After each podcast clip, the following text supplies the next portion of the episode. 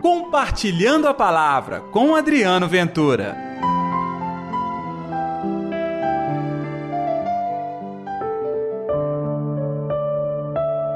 Meus olhos viram a tua salvação que preparaste diante de todos os povos.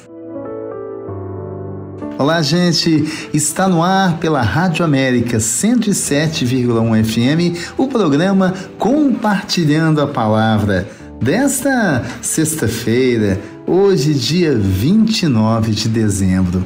Eu sou Adriano Ventura. Que maravilha partilhar contigo neste quinto dia da oitava de Natal. Hoje, no Evangelho, Lucas, capítulo 2, versículos 22 ao 35. O Senhor esteja convosco, Ele está no meio de nós. Proclamação do Evangelho de Jesus Cristo segundo Lucas. Glória a vós, Senhor.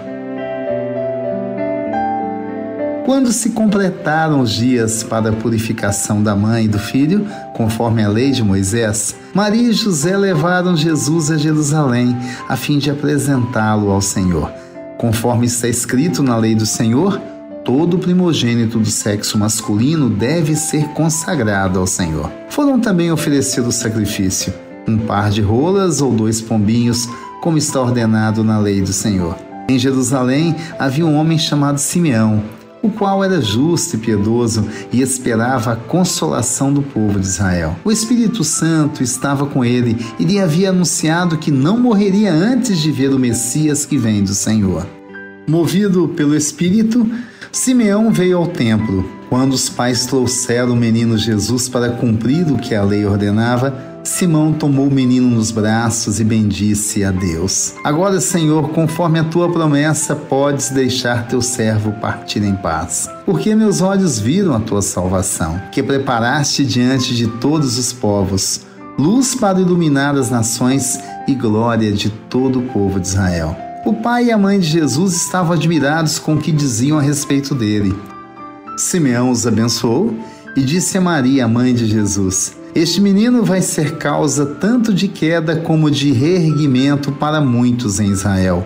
Ele será um sinal de contradição. Assim serão revelados os pensamentos de muitos corações. Quanto a ti, uma espada te transpassará a alma. Palavra da salvação, glória a vós, Senhor.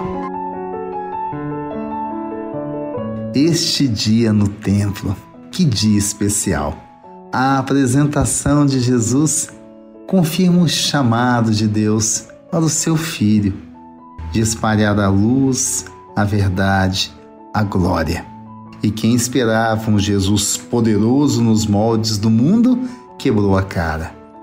Continua sendo Jesus pobre, humilde, mas que fala a língua da gente, que toca o coração de todo o povo. Eu imagino José e Maria naquele dia admirados com aquela cena tão linda acontecendo diante dos seus olhares, sabendo, claro, que estavam diante do próprio Deus, que cuidavam do próprio Deus. Isso não é bonito, gente? Naquela bênção vem a missão.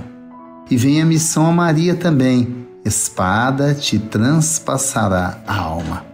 E a gente pensa na dor de Maria ao perder o seu filho, quando do seu martírio. Mas eu fico pensando hoje em tantos de nós que insistimos em não ouvir a palavra e até mesmo praguejar contra a obra de Deus.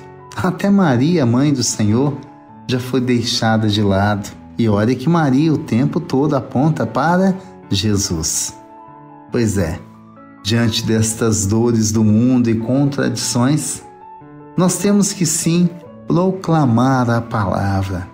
Louvar a Deus pela chance de tê-lo conosco. Você já viu que tudo que aquela gente ainda não sabia, nós hoje conhecemos. Nós já sabemos. Coisa boa. O Senhor te deu a graça de conhecer a palavra, a mim também.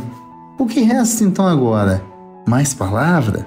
Uh, -uh. Resta-nos viver a palavra do Senhor. Vamos orar? Atende, ó Senhor, a minha oração e ouve as minhas súplicas. Responde-me, ó Deus, tão justo e fiel. Querido Senhor, neste quinto dia, na oitava de Natal, que possamos experimentar a tua beleza, a tua graça, ter a coragem de louvar o tempo todo como fez Simeão e acreditar verdadeiramente que o Senhor conduz os nossos passos. Que assim seja, em nome do Pai, do Filho e do Espírito Santo. Amém. E pela intercessão de Nossa Senhora da Piedade, padroeira das nossas Minas Gerais.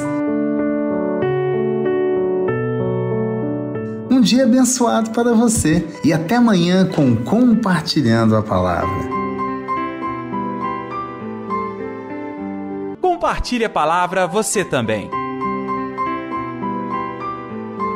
Faça parte dessa corrente do bem.